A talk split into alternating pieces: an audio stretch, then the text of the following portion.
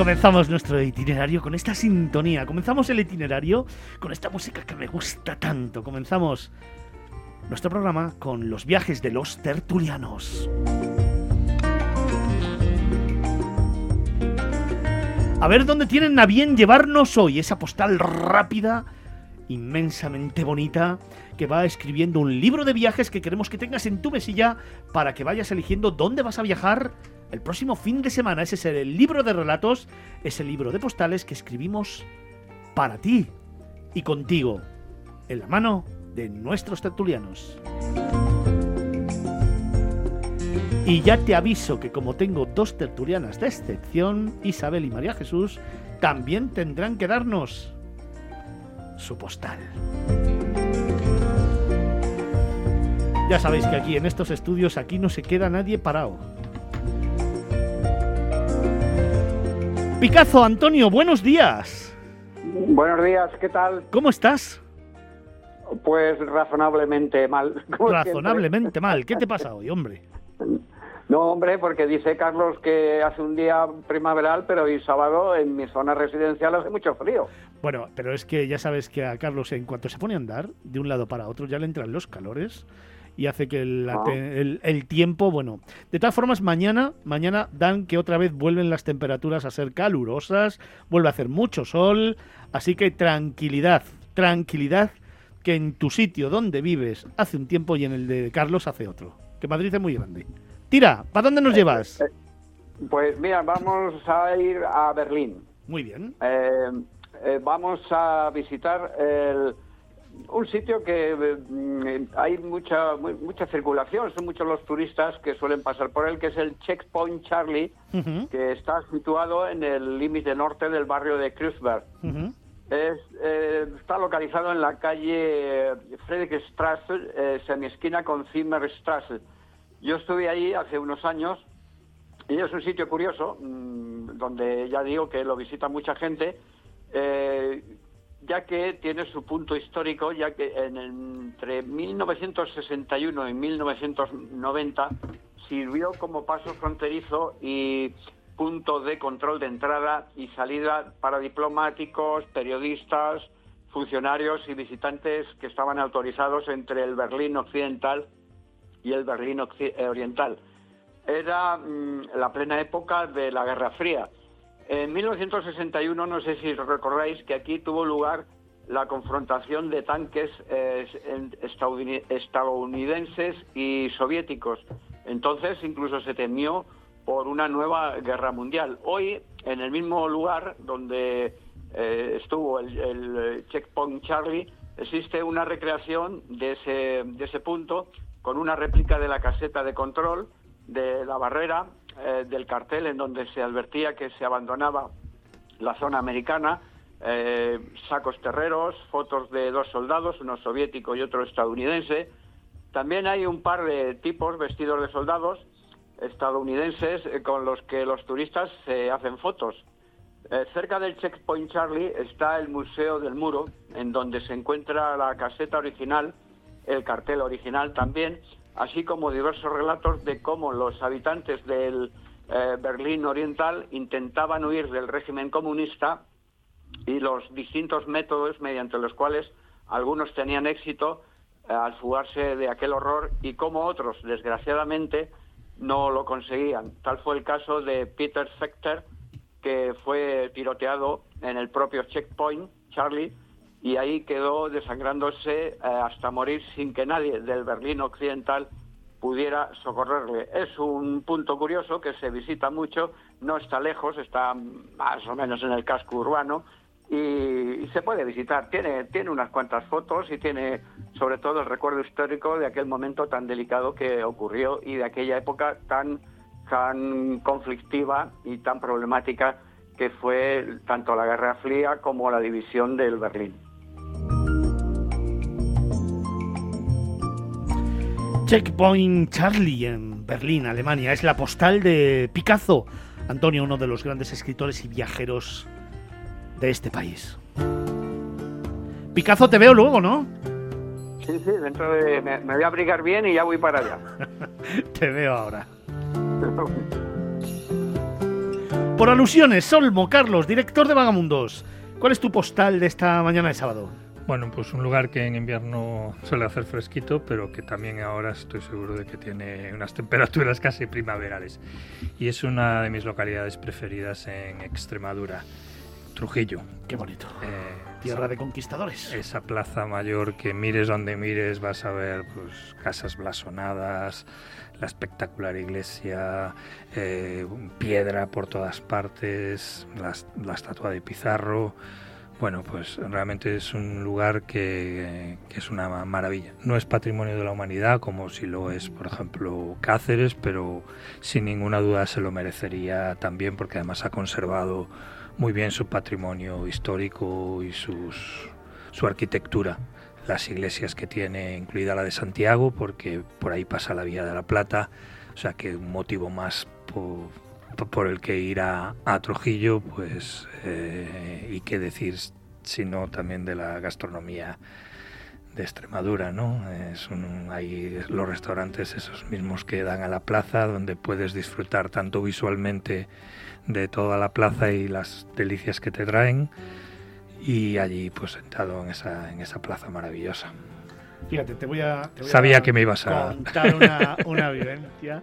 Según estás mirando la estatua de Pizarro, a mano derecha hay un callejón, una callecita que va subiendo poco a poco, empedrada.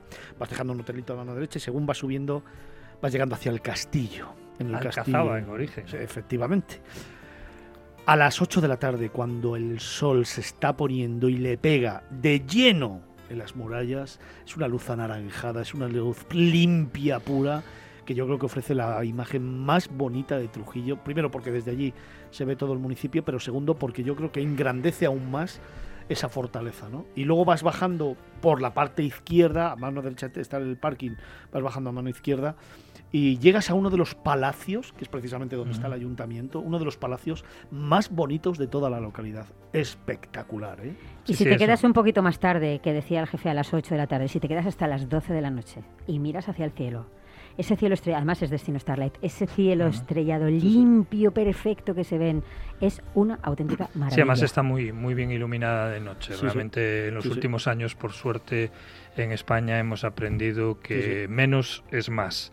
Entonces eh, la iluminación nocturna de Trujillo te invita a pasear relajadamente por las calles, oír tus propios pasos retumbar. Ahí sí que las piedras hablan, como dice el profe, ¿verdad? Es Exactamente. Sí, es un, es un sitio realmente único. Estuvimos en este programa, en esta casa, haciendo el programa en directo desde allí. Lo hicimos desde en dos ocasiones, además, salón de estado, plenos en el ayuntamiento y sinceramente espectacular. ¿eh? El salón de plenos del ayuntamiento y luego la visita por el municipio, cómo nos trataron. Y qué bien comimos, ¿eh? Qué bien comimos y sobre todo qué programazo hicimos desde allí, contando porque es la única manera de hacer las cosas bien, en directo, haciéndolo allí y viviendo con la gente, con sus protagonistas el destino. La verdad es que fue una experiencia maravillosa, un sitio, un sitio de esos que merecen la pena, Carlos. Que tenemos que dar las gracias a Carlos por recordarlo. Claro que sí. Desgraciadamente yo no estuve en ese programa. Bueno, ah. desgraciadamente no, porque había razones buenas para no estar pero, volveremos. pero sí, volveremos. Comenzábamos en Berlín con Picasso, Antonio. Después hemos dado un saltito a Extremadura con Olmo Carlos. Y a mí me gustaría saber dónde nos va a llevar hoy Ruiz Diego. ¿Qué tal, Fernando? Bueno, pues tanto va el cántaro de la fuente, ¿eh? que al final pues se rompe. Hoy os voy a hablar de Miranda. ¡No! ¡Wow! ¿De verdad? ¡Aplausos, aplausos! No, pero no puede ser Miranda. Pero Miranda del Castañar de Salamanca. es que hay muchas Mirandas. decía yo que Miranda Esta es una. no podía ser. Yo, eh, vaya.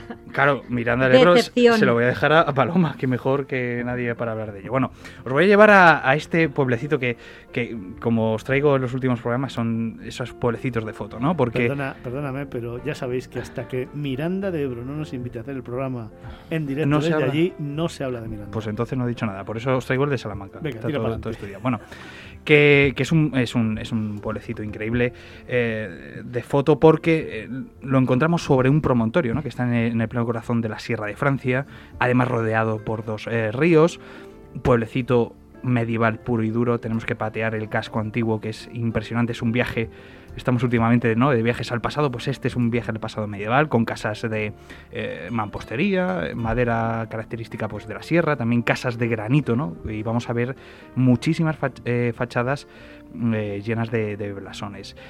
Otra de las fotografías que hay que hacer de Miranda de Castañar es de su muralla. Estamos hablando de una muralla muy bien conservada, de 600 metros, intacta, completa y que podemos acceder a través de ella eh, por cuatro puertas. Eh, cuatro puertas, además que están coinciden con los cuatro puntos cardinales. Eh, estas son, bueno, pues la, puerta de Nuestra Señora, San Ginés, el Postigo y de la Villa. Y ya dentro, en, la placita mayor, encontramos la antigua cárcel real, que conforma una de las esquinas de la plaza, de la plaza mayor. Aquí vamos a encontrar otros, otros blasones de los que eh, os hablaba, de dos grandes familias que han sido importantes para, el pueblo, que es la de los Zúñiga y Avellaneda, ¿vale? Eh, y vamos a encontrar, bueno, eh, es, actualmente es la sede del ayuntamiento y también hay que pasear, evidentemente, por la iglesia parroquial, que es súper bonita, dedicada a Santiago y a San Ginés de Arles. templo totalmente gótico, estamos hablando del siglo XIII, del siglo XIV con reformas eh, posteriores. Tiene un techo mudéjar impresionante que, hay que, no hay que perdérselo.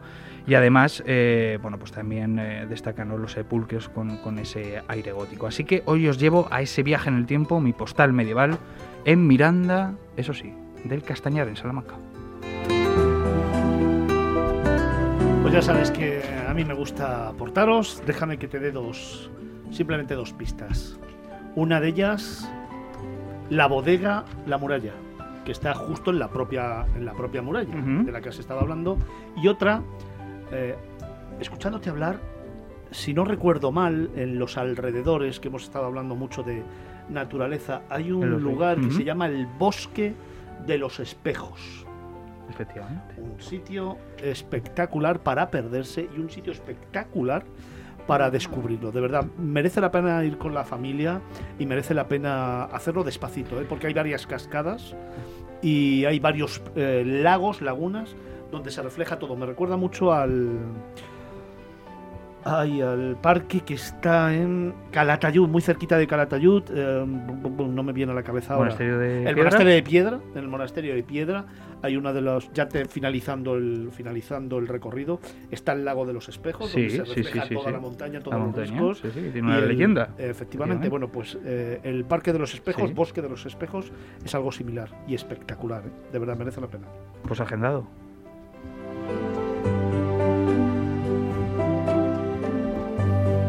Venga, pues lo prometido es deuda. Nos habíamos ido a Berlín, luego hemos ido a Cáceres, a Trujillo, con Olmo Carlos.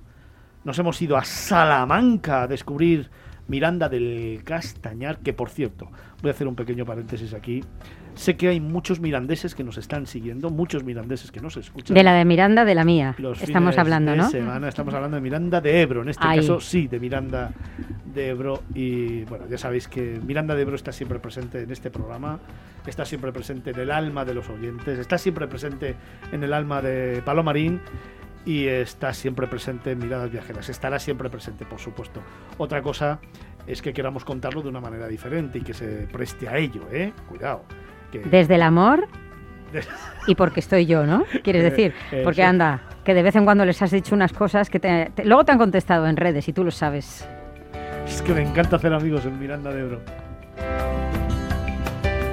Bueno, como decía, tenemos en los estudios centrales a Isabel García, que nos acompaña en esta mañana, y a María Jesús López, concejala de turismo del Ayuntamiento de Gin. Las dos son tertulianas de excepción en estas cuatro horas que tenemos por delante, así que como tales tertulianas, me gustaría que también nos contaran cuál es su postal.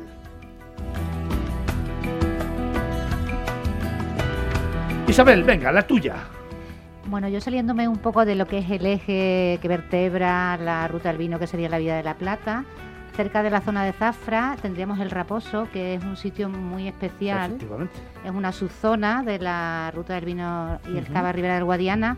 El terroir es muy particular, eh, tiene menos temperatura, eh, se vendimia más tarde, en las variedades de uva que tiene y ahí tenemos eh, tres socios de la ruta, que es el balneario, que ya hemos dicho en otras ocasiones que tiene tratamientos de, de vinoterapia, desde envoltura en ollejos, hasta, bueno, pues te sumerges en una, en una bañera con esencia de vino, que solamente tienen que dar la pajita. Estás disfrutando de, ese tratamiento y luego tiene dos bodegas.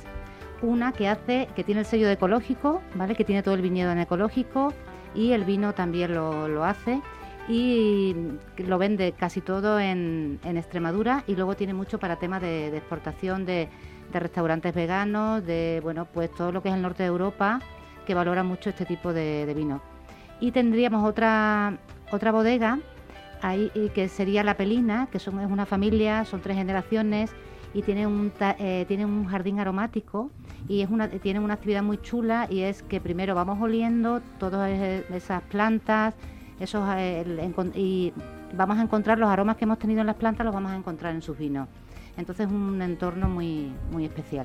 Es una zona que me encanta además descubrir, es una zona de muchos parajes, una zona muy natural, en la que efectivamente está el balneario El Raposo. Cuatro hermanos, desde aquí les mando un saludo muy fuerte. Y hay que darle visibilidad a los sitios más, más pequeñitos que les cuesta, les cuesta más trabajo. Ignacio y Álvaro encabezan a los hermanos eh, dirigiendo este balneario del Raposo donde además se juega muchísimo no solamente con la vinoterapia, efectivamente, sino también con esas instalaciones modernísimas que acaban de terminar. Y también recuerdo con esa línea de cosméticos y, de, y de plantas aromáticas que están haciendo las delicias de muchísima gente. Y además ahora mismo con un proyecto espectacular e innovador que me contaron ya hace unas semanas aquí en Madrid, vinieron, estuve con ellos y me contaron un proyectazo que no voy a desvelar porque me parece de una grandeza extraordinaria, pero que si llevan a buen término será referencia no solamente a nivel de Extremadura, sino a nivel de España. Así que mi abrazo para los hermanos, mi abrazo para el reposo, mi abrazo para la ruta del vino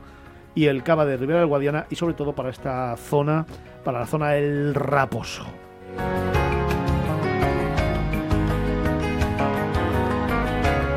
María Jesús, ¿cuál es tu postal? Venga. Me la estás enseñando, qué bonita. Qué bonita. Pues mi postal es una postal del futuro. Sí, señor. Es una postal que nadie ha visto hasta ahora. Qué pasada. Es una postal que en los próximos meses, gracias a los fondos europeos, esta vez espero que sí, bien, bien, gestionados. Bien gestionados. Eso es. Porque de los 640, 35 han sido para Castilla-La Mancha y 3,5 para el proyecto emblemático de Gin. Un proyecto que el núcleo es lo que está viendo. La ventaja de nuestro proyecto es que nadie de los que está aquí puede describir nada de lo que se ve porque nunca ha estado. Es el proyecto del futuro y me gustaría que no sea yo quien lo describa, sino que seas tú, Fernando, qué es lo que ves. Bueno, pues es un reto bonito, ¿eh? es un reto muy bonito. Venga, dejadme que lo voy a intentar.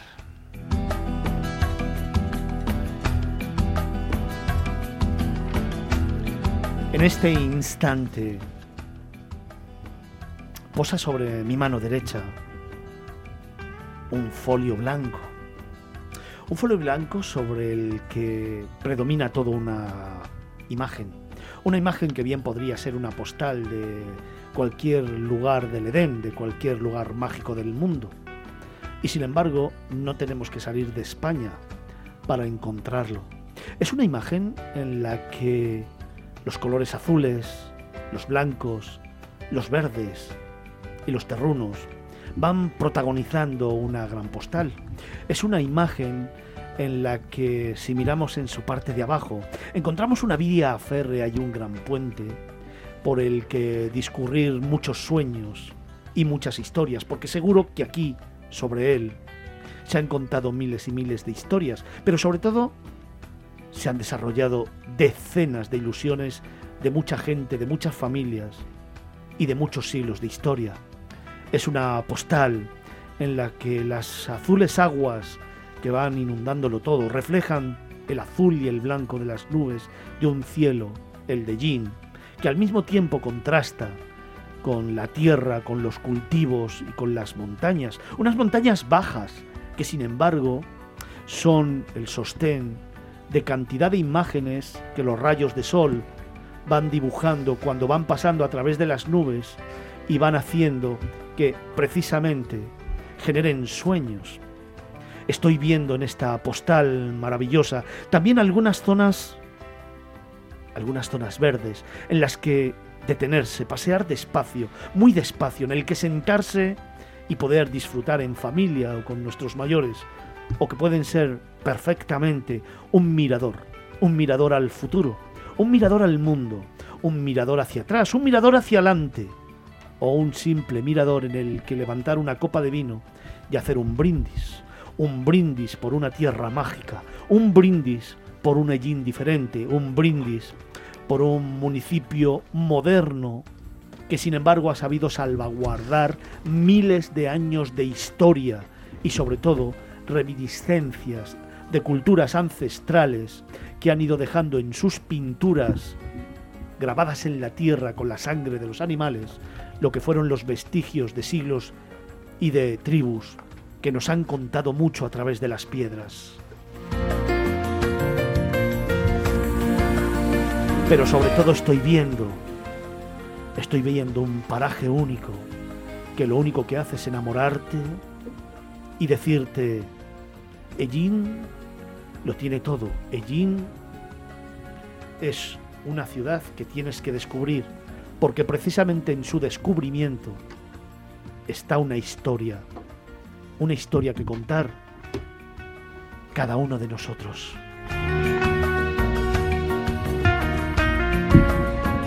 Guau, jefe, qué bonito, ¿eh? Y esto sin las gafas de futuro que ha traído María Jesús, que tú no te las has llegado a poner. No, no, yo solamente estoy viendo la postal que me ha dicho María Jesús y punto. ¿Y lo has visto todo? Y ya está visto todo. Oye, eres un genio, ¿eh? Está claro que tienes que venir a hacer el programa en Ellín. Está claro. Porque si venir allí eres capaz de escribir eso dentro de, ¿De ese escribir? tren, Eh, pues si solamente ha mirado la fotografía y ha visto el futuro perfecto. pues tienes que hacerlo en el tren.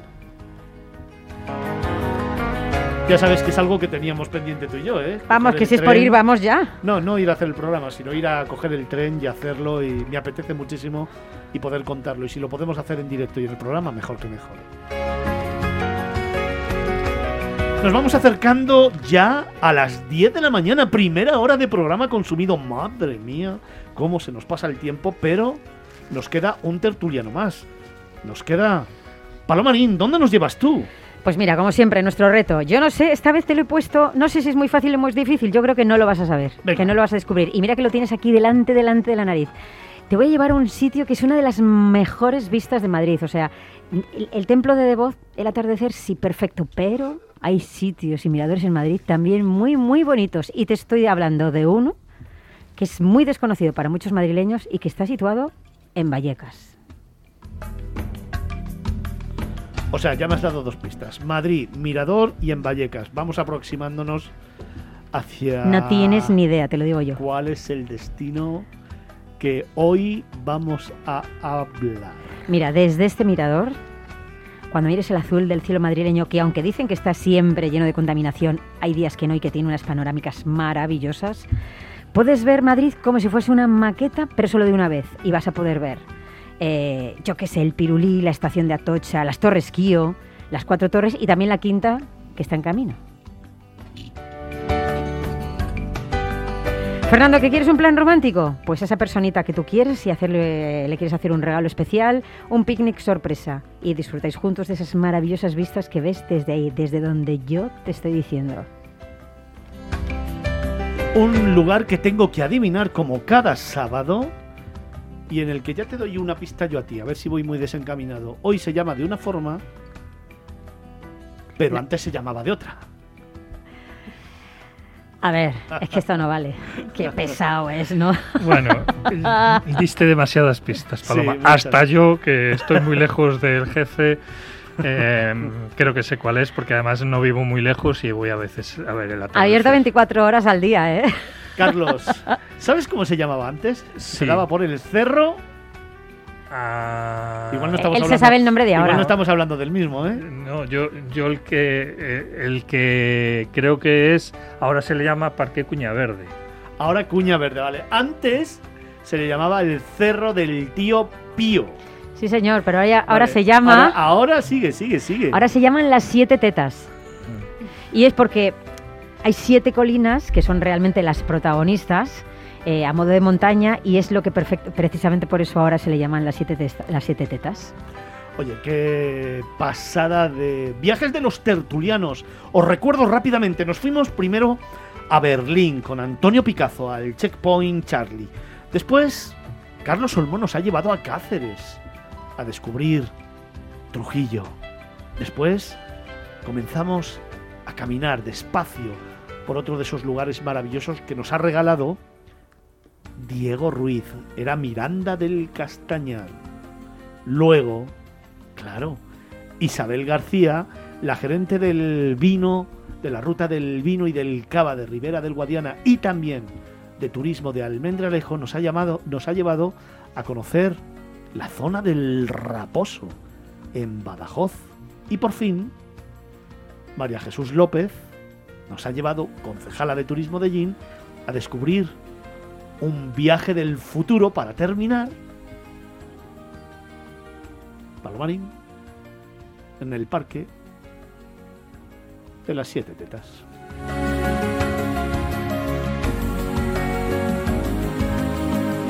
Intenso, muy intenso es este programa.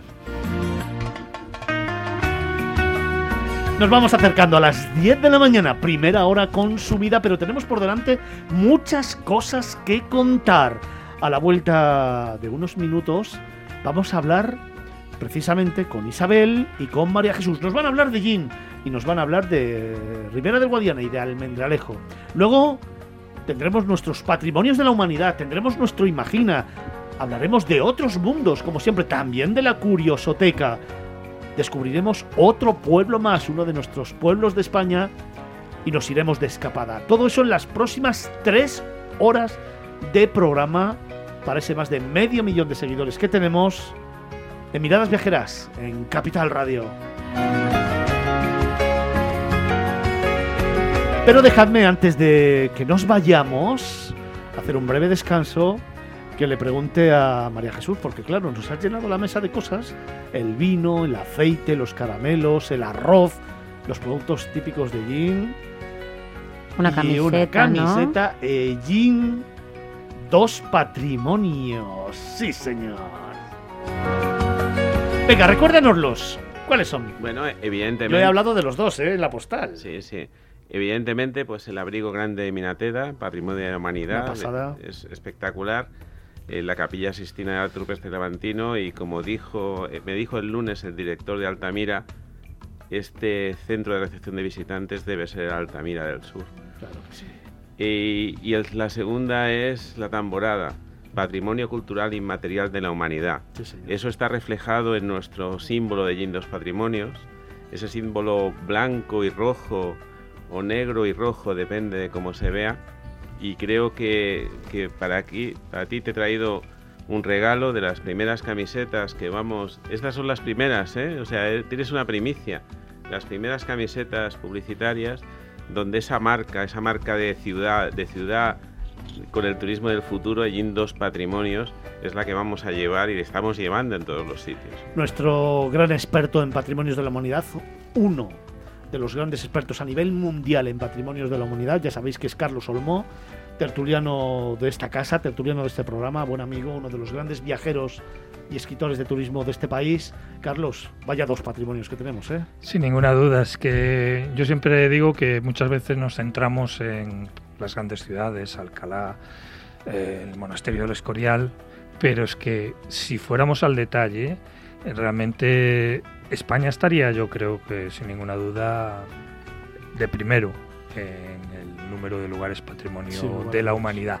Lo que pasa que, como siempre he dicho, no es una cuestión de merecerlo o no merecerlo, es una cuestión de hacer un trabajo de fondo, porque las candidaturas a la UNESCO, siendo como es un organismo de la ONU, son muy burocráticas. Hay que rellenar muchos dosieres, mucho papeleo. Yo me he tomado la molestia de leerme en su momento la candidatura de Madrid, de Parque de Retiro y Paseo del Prado, y estamos hablando de dosieres de cientos de páginas y con un detalle que yo ya a partir de ese momento cada vez que paso por el Retiro, que es dos, tres veces a la semana, porque es un parque que me encanta cruzar, eh, ya lo miro de otra manera, porque sé el trabajo que hay detrás de catalogar absolutamente cada árbol, cada arbusto, cada especie, cada pequeña estatua que pasa desapercibida, pero que tiene su historia de muchas veces de cientos de años. ¿no? Entonces, a, veces es eso, sencillamente falta el trabajo burocrático, el no desanimarse cuando te desestima la UNESCO en algún año, que nos les ha pasado a todos, a todas las candidaturas o a casi todas, continuar trabajando, continuar mejorando y ya cuando lo consigues, como en el caso de Madrid el año pasado, pues a seguir trabajando y a disfrutarlo.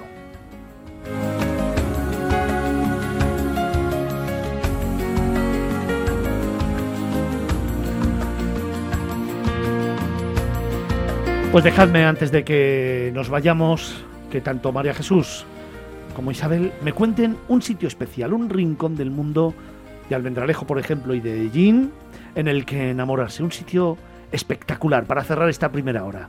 A ver, a mí se me ocurre, ahora que estamos aquí en las dos y tenemos dos yacimientos arqueológicos, eh, la, la cueva suya y el yacimiento arqueológico de Huerta Montero, que es un, sabéis que es un túmulo, es un dolmen, que se ilumina con la luz del sol de invierno y que ya se ha convertido como en un centro de peregrinación, no solamente un sepulcro, es una casa santuario. Eh, que celebramos el solsticio de invierno con música en directo y este verano he probado eh, para hacer conciertos allí en verano. Y entonces vamos a celebrar también el solsticio de verano y lo hacemos con un fin de semana con conciertos y lo iluminamos todo el sepulcro con vela. Eso sirve de escenografía para, para los grupos. Eso luego me lo cuentas más detenidamente, que me ha encantado. María Jesús, en 20 segundos para despedir esta primera hora. esta, esta vez un sitio donde, por donde tú sí que pasaste, el Callejón del Beso. es verdad. Del casco antiguo de Gin. Es verdad. El Callejón del Beso. Ahí sí que pasaste eh, un día lluvioso y no pasaste acompañado, sino probablemente lo que dice... Bueno, iba con gente maravillosa, iba con todo el equipo de turismo de Gin, iba contigo, bueno, iba con personas maravillosas, así que, bueno. Pero no hubo beso, por no hubo Beso, no hubo beso, pero bueno, ya lo habrá, ya lo habrá. Hay que ir con la persona adecuada, eso sí que es verdad. Nos vamos despidiendo de esta primera hora. No os vayáis, ¿eh? Tan solo un minutito y algo. Y regresamos. Miradas viajeras. Capital Radio.